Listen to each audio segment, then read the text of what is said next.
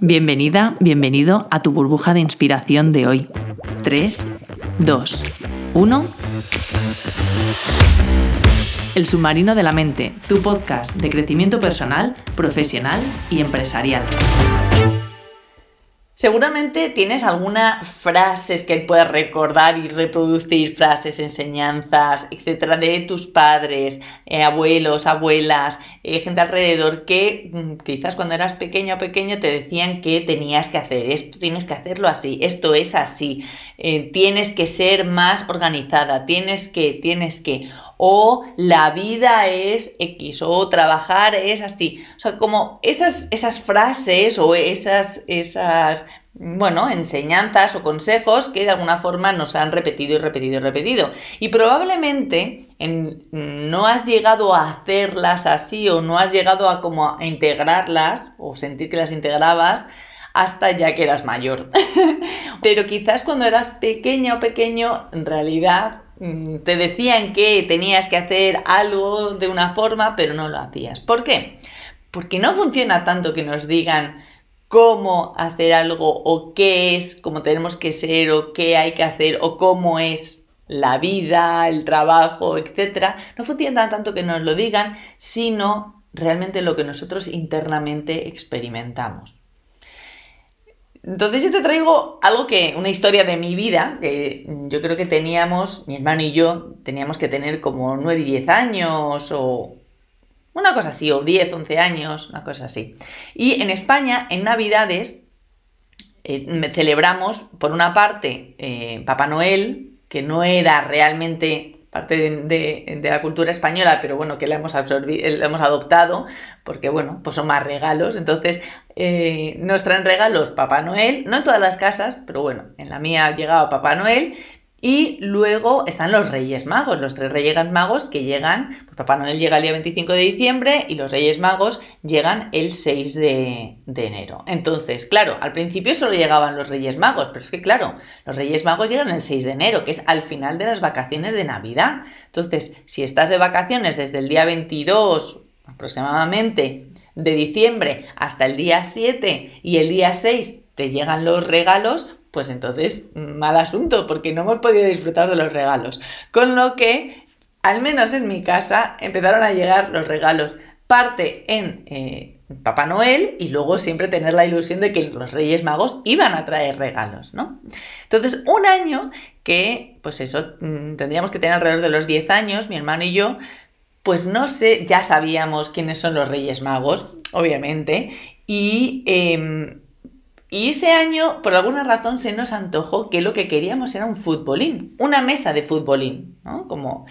Y bueno, la vimos, mi hermano y yo estábamos enamorados de esa, de esa mesa de futbolín. Pero claro, el presupuesto de la mesa de futbolín sobrepasaba el presupuesto que mis padres pues se planteaban para comprar varios regalos, porque claro, regalos en, en Papá Noel y regalos en Reyes, pues claro, conlleva un presupuesto, con lo que esa, esa mesa pues como que cubría como si fueran todos los regalos. Pero mi hermano y yo estábamos estábamos enamorados, es que sabíamos que ese era el regalo que queríamos. Entonces insistimos, insistimos, insistimos, hasta que, bueno, mis padres dijeron que sí, pero claro, nosotros queríamos el futbolín para poder disfrutarlo durante las navidades, porque si no, ¿qué, ¿qué, gracia tenía si luego empezábamos el colegio y no íbamos a poder jugar al futbolín. Pues mi madre, claro, mi madre se quejaba de que al final era un juego que iba a ser muy caro y que luego apenas íbamos a jugar, que íbamos a estar emocionados al principio, pero que luego no. Y si eres madre, probablemente esto se lo hayas dicho a tus hijos o hijas. Pero bueno, mm, nosotros, nosotros nos veíamos jugando todos los días. Eh, tengo que decir que luego con el paso de los años mi madre tenía razón. Pero bueno, de primeras, de primeras la verdad es que lo disfrutamos. El caso es que, pues nosotros queríamos que ese futbolín llegara en, Papá Noel.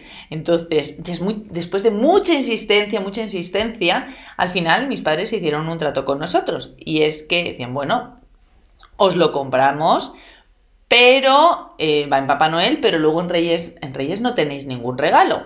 Y nosotros, nosotros primero que no creíamos, no se, nos, no se nos pasaba por la cabeza la posibilidad de que unos Reyes Magos llegáramos y no hubiera nada debajo del árbol.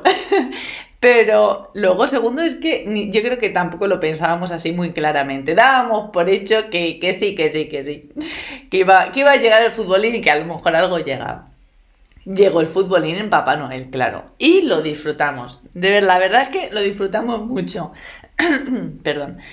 Pero claro, llegó Reyes Magos y mm, al levantarnos por la mañana esos Reyes Magos fueron los Reyes Magos más tristes de toda mi vida no había nada debajo del árbol. Realmente no había nada debajo del árbol. Ese, ese, esas navidades solo había llegado regalos en Papá Noel.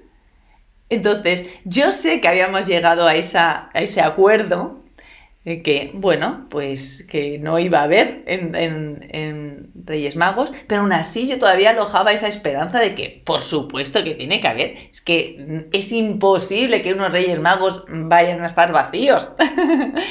Entonces, pero claro, sí, nos levantamos y realmente no había nada, no había nada en el árbol. Y yo ahí realmente fui consciente de lo que significa que tomar una decisión y que las decisiones que tomas realmente tienen unas consecuencias. Gracias por estar aquí. Y como siempre recuerda, la vida es la suma de todas tus decisiones, que bien dijera Albert Camus. ¿Qué vas a hacer hoy?